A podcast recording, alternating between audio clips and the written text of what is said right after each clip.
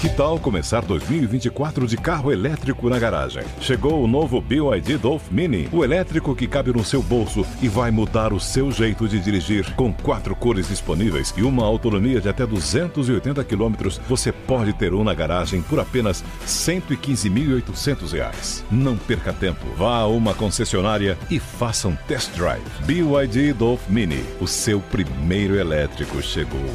No trânsito, escolha a vida.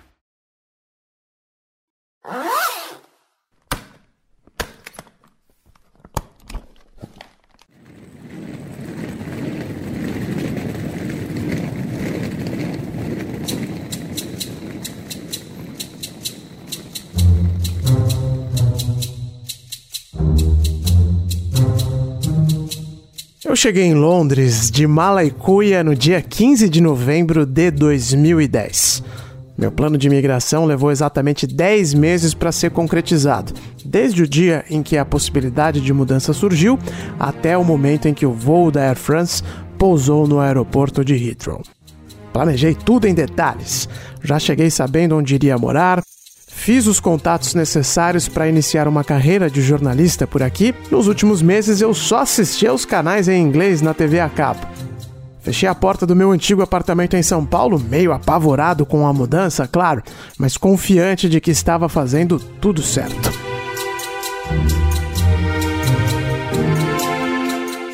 Trouxe exatamente 150 libras em cash na carteira. Pouco, claro, mas tem gente que chega com muito menos e ainda assim se vira. Então, não estava preocupado com isso não. Pelos meus cálculos, esse dinheiro iria durar umas três semanas, talvez até um mês, se eu soubesse segurar bem, e seria usado para pagar pequenas despesas do dia a dia. Até que por um daqueles desencontros que acontecem na vida, eu precisei pegar um táxi do aeroporto para minha nova casa.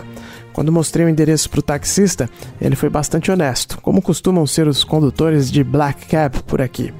Ele disparou um: vai custar bastante caro chegar até lá. E sim, foi bem caro mesmo. Das 150 libras que eu trouxe na carteira para durar quase um mês, 130 foram consumidas ali mesmo, do aeroporto até o bairro de High Barnet. Como diria o lendário Mike Tyson, Todo mundo tem um plano até levar um soco na cara. Esse foi o primeiro que Londres me deu.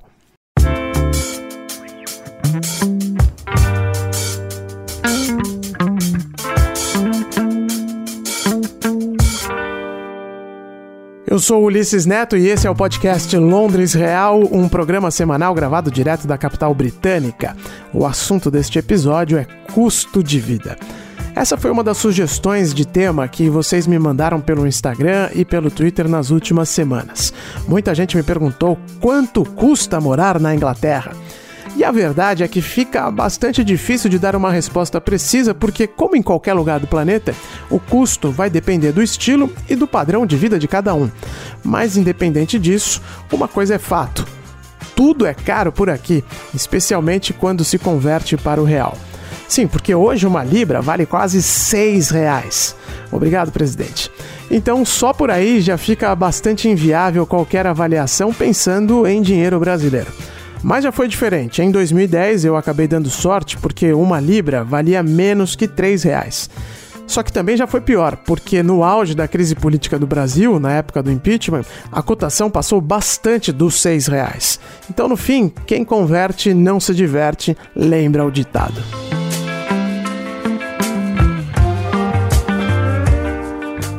A história do táxi de 130 libras é um problema menor, claro, mas serve para ilustrar como as surpresas sempre aparecem para quem está se mudando. E os planos acabam ruindo num piscar de olhos. A primeira dificuldade é sempre relacionada à moradia. É verdade, Ulisses, é muito caro o preço de aluguel aqui. E antes de me mudar para Londres, eu não tinha a real noção dos valores astronômicos de aluguéis. Esse é o meu irmão de outra mãe, o Felipe Killing. Caso você ainda não o conheça, o Killing é correspondente da Bandeirantes aqui na Europa. Nós chegamos em Londres mais ou menos na mesma época e passamos por uns perrengues bem parecidos até hoje. Então, quando eu fechei com o Band Esportes a minha vinda para Londres em 2012 para cobrir a Olimpíada, eles me ofereceram um salário e eu pensei que estava super bem. Ledo engano porque sabendo quanto eu ganhava, eu fui procurar um lugar para morar. nas minhas pesquisas na internet eu vi que eu teria que gastar praticamente todo o meu salário para alugar um apartamento de um quarto no centro. Eu pensei, mas eu preciso comer, eu preciso usar o transporte público, me divertir, não vai dar. É, essa matemática não fecha mesmo. Para vocês terem uma ideia, eu vou citar alguns valores aqui de referência para ficar mais claro o que o Killing está relatando. O site homelet.co.k mostra que atualmente o aluguel médio em Londres custa 1.627 libras. Isso dá o equivalente a 9.670 reais. Mas eu não vou ficar convertendo a partir de agora não, foi só um exemplo mesmo. Porque aqui se gasta em libras, mas é claro, também se ganha em libras.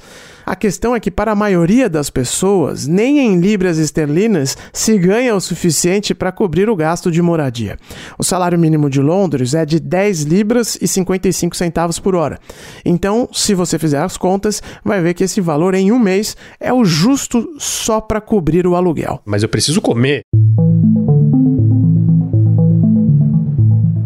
Exato, porque além do aluguel, todo inquilino aqui na Inglaterra precisa pagar um imposto chamado de Council Tax.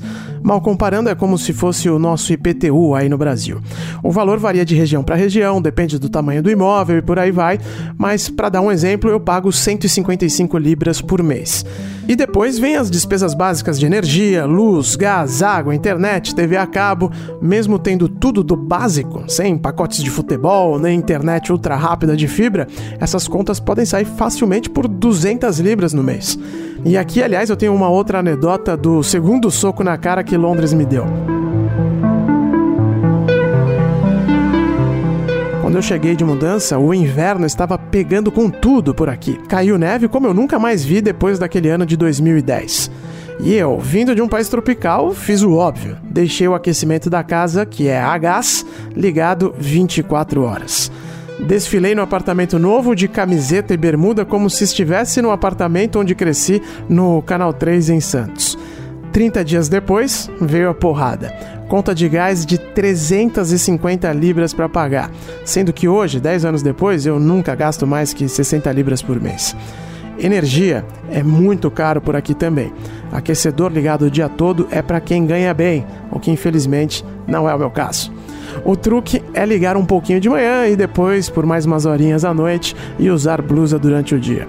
Mas enfim, Digressão feita, voltemos ao Felipe Killing, que é um caso típico dos jovens adultos que moram em Londres, sejam imigrantes ou não. E aí comecei a pesquisar na internet, um conceito super comum aqui na Europa, é comum no Brasil, agora mais, na época para mim não era, confesso, achava também que eu não iria precisar passar por isso, que é dividir casa ou alugar um quarto numa casa onde você não conhece ninguém. E foi isso que aconteceu comigo.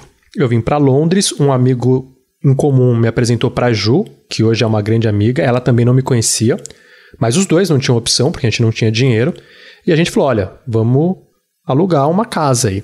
E a gente alugou uma casa de uma mulher que ganhou a casa do governo, isso é super comum. Era uma britânica, ela ganhou a casa do governo, de, acho que falou para o governo que não tinha condições, enfim, ganhou uma, uma casa do governo. Aí ela alugou pra gente, eu pagava 750 libras por mês, a Ju 750 libras por mês. E aí com essas 1.500 libras ela foi fazer um PhD na Tanzânia. Eu não sei qual é a conversão da Tanzânia, mas eu imagino que 1.500 libras, em qualquer lugar do mundo, né? É, 1.500 libras é um bom dinheiro. Então acho que ela pagou o PhD, viveu lá na Tanzânia com esse aluguel. E aí depois uh, eu queria me mudar mais próximo do Parque Olímpico e aí procurei uma casa lá em Stratford e me mudei para um lugar que tinham duas romenas e uma espanhola. As romenas dividiam a sala, eram duas irmãs. Eu tinha um quarto, a espanhola tinha outro. E é super difícil dividir casa com pessoas que você não conhece, de outro país, com outra cultura. Eu chegava muitas vezes de eventos esportivos ou jogos de futebol e precisava gravar minha voz, né, para as matérias. O pessoal reclamava do barulho porque eu chegava tarde, de madrugada. Várias vezes eu tive que ir pra rua com meu gravador para gravar minha voz e não encher o saco de ninguém. E aí depois dessa experiência eu me mudei com um amigo meu, Francisco, num apartamento de dois quartos. Mas aí eu comecei a namorar, meu namoro ficou sério, e aí a minha mulher, ela também pagava um aluguel numa casa que ela não conhecia o cara, e a gente falou: bom, já que o nosso namoro tá dando certo, vamos juntar as suas é, libras aí que você gasta com aluguel, eu junto as minhas, a gente aluga um apartamento para nós dois. Hoje a gente mora num apartamento, mas de um quarto só, para nós dois. E agora a gente está no processo de comprar uma casa. É evidente que, considerando a realidade do Brasil, só o fato de se ter uma casa para morar, seja dividindo ou não, já é motivo de muita comemoração. Mas todo mundo quer um pouquinho de conforto na vida, né? Muitos imigrantes que se mudam para a Inglaterra com a intenção de fazer algum dinheiro e voltar para o Brasil vivem em situação bem mais dura. Não é difícil encontrar casos de gente morando com mais 10, 12 pessoas na mesma casa. Como o Killing descreveu das irmãs romenas, por exemplo, né? Normalmente esses imóveis são aproveitados no máximo possível. Ou seja, a sala acaba virando mais um quarto, por exemplo. E os únicos espaços de convívio coletivo são a cozinha e o banheiro.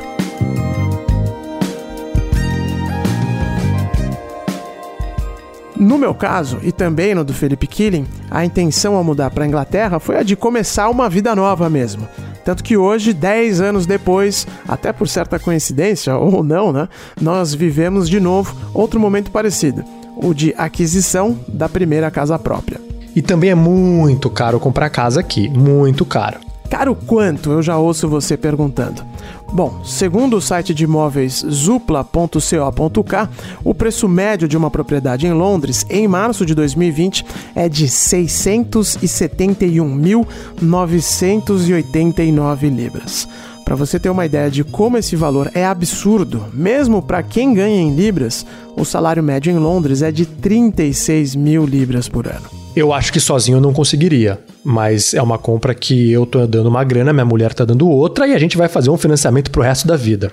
Porque o ponto positivo é que os juros dos bancos aqui são baixos.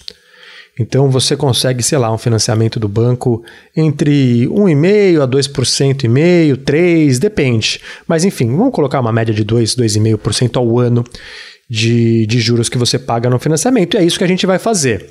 Então é super caro. Eu não fazia ideia, mas é, é assim que a banda toca aqui você tem que se, se adaptar. Mas você vê que muitos britânicos não conseguem comprar casa. Moram com os pais, algo que não é comum aqui até 30 anos, 35.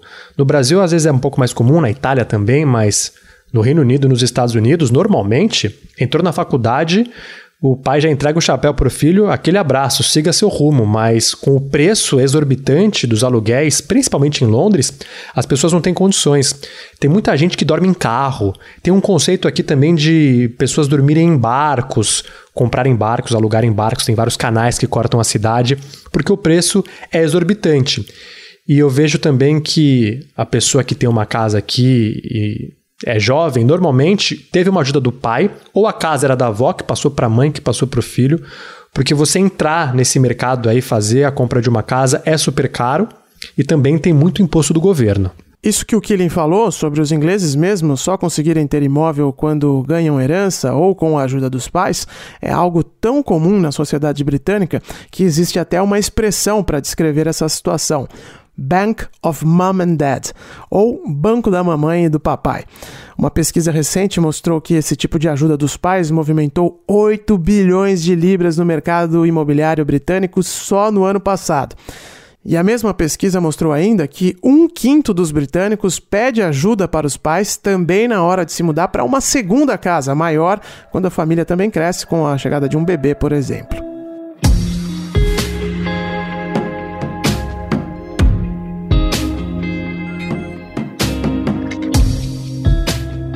Eu quis concentrar a maior parte deste programa descrevendo a dificuldade de financiar uma moradia em Londres, porque no final das contas, essa é a parte mais cara e complicada de todas.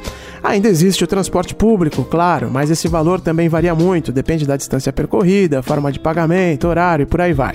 Só para exemplificar, eu moro na Zona 3, a 12 estações ou 20 minutos de distância da Trafalgar Square, que é bem no centro.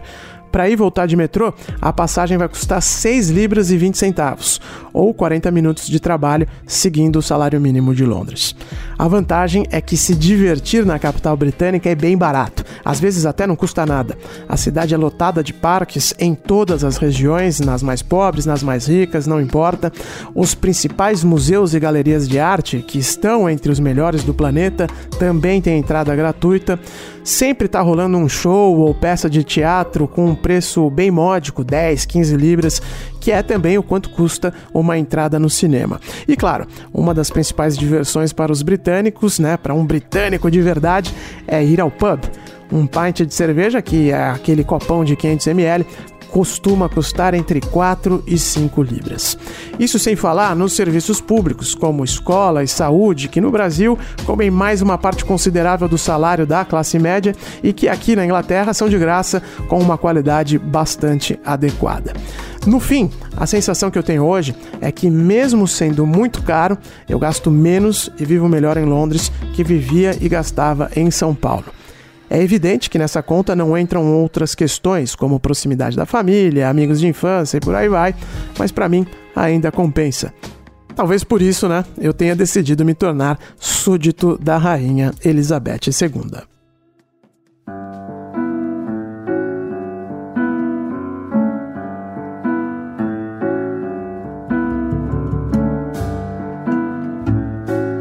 O Londres Real é um podcast semanal da Jovem Pan. Na próxima sexta-feira, eu, Ulisses Neto, volto com outro assunto. E se você quiser saber algo específico da vida aqui na ilha da Dona Elizabeth Regina II, é só me mandar uma mensagem. No Twitter você me encontra no arroba Ulisses Neto e no Instagram no arroba Londres Real.